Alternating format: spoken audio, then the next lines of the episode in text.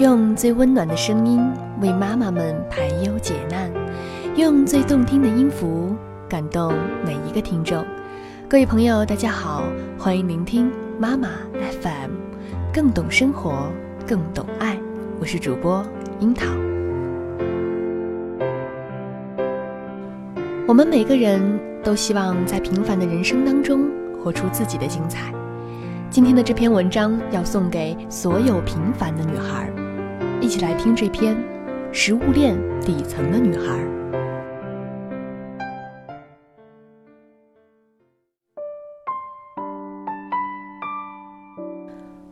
我一直都知道自己是个普通的女孩，可是江西西竟然当着全班同学的面说我是食物链底层的女孩。当时我懵了，想了好半天都没想出来一句反驳的话。还是韩哲站起来吼了一嗓子，他说：“有这种思想的人还真没高级到哪儿去，明显就是没进化好。”江西西的脸涨得通红，他摔了课桌上的书，转身走了。我很感激韩哲，想说两句感谢的话，可他直直地坐下去，继续做他的习题，看都没看我一眼。江西西。当然会觉得我这种女孩是食物链底层的女孩。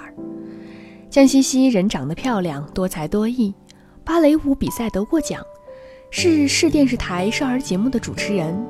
我哪敢惹她这样的人？那天大家在讨论赵丽颖与刘诗诗谁更漂亮，江西西说：“当然是刘诗诗漂亮了，她出水芙蓉似的。”我说：“当然是小谷美了。”大概江西西没想到我这种存在感那么低的人，竟然敢站出来反对他。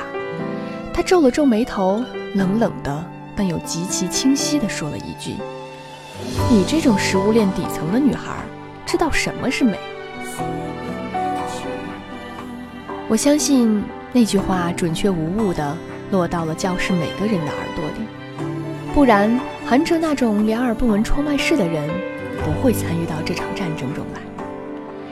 江西西可以轻视我，但他绝不敢轻视韩哲。韩哲是学霸级人物，不仅如此，他还长得帅，像极了《琅琊榜》里演飞流的吴磊。按照江西西的理论，韩哲应该是食物链顶端的男孩，跟他势均力敌。然而，江西西的一句话勾出了我一直潜伏在我内心深处的自卑。那天做值日，原本分工好的同学，啥活都没做就不见了踪影。没办法，我只好一个人把教室都打扫了。公交车上很挤，一个老奶奶上来，我刚站起来让座，有个染着黄头发的小伙子一屁股坐下。换做从前，我肯定会让他起来。可是这次，我耳边响起了江西西的话。你是食物链底层的女孩，底层，底层。我觉得我自己仿佛失去了资格。江西西也没打算饶过我，她不知道从哪弄来本赵丽颖封面的杂志，很大声地对着同学说：“这脸圆的哪有美感啊？”江西西走到我面前说：“江饶，你说是不是呀？”我瞪着他不说话，他的嘴角扬起一丝冷笑。不过呢，你能有这种审美，算是了不起了。我的眼泪在眼眶里打转转，我觉得自己变成了一块木头，不能说话，不能动。我不能每时每刻都等着韩哲那样的勇士来救我。我知道自己平凡普通，但这又怎么了？江西西，你说我是食物链底层的女孩，你凭什么？我快乐善良，不给别人添麻烦，你凭什么轻视我？我的眼泪淌到嘴角，流进嘴里，又苦又涩。我继续说：那时我竟然变成了演讲家。江西西，你是食物链顶端的女孩又怎样？你容不得别人跟你的意见不一致，你容不下别人反对你。然后我坐了下去，全身无力。许久，教室恢复了平常的喧闹声。再然后，上课铃响了，下课铃响了，放学了，如同一个世纪那么长。我甚至想，经过这一次，我该如何在班级里待下去呢？放学时，几个女生过来跟我说：“江饶，咱们一起走吧。”我有点愣住了。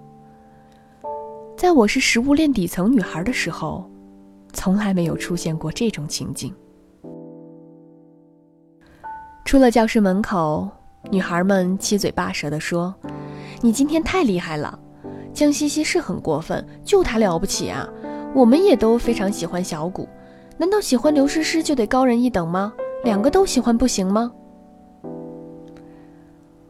我笑了，想换个话题。我跟江西西的过节是该画上句号了。我应该很明确的告诉自己，无论谁把你当成食物链底端的女孩，你都应该瞧得起自己，不然，可不就真的完蛋了吗？我很普通，落到人群里。都找不出来的那种普通，但没关系，我看得起我自己。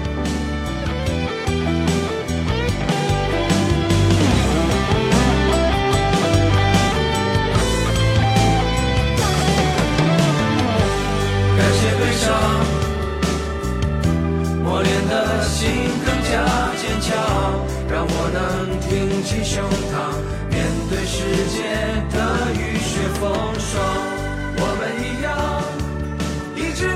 希望今天的节目你们能够喜欢，也祝愿所有的女孩们都能活出自己的精彩。妈妈 FM 感谢您的收听。如果你想聆听更多的精彩节目，可以在各大电子市场下载妈妈 FM APP，也可以微信关注我们的公众号妈妈 FM。我们一直逆着风飞翔，一直都忘了自己从来没翅膀。就算受伤。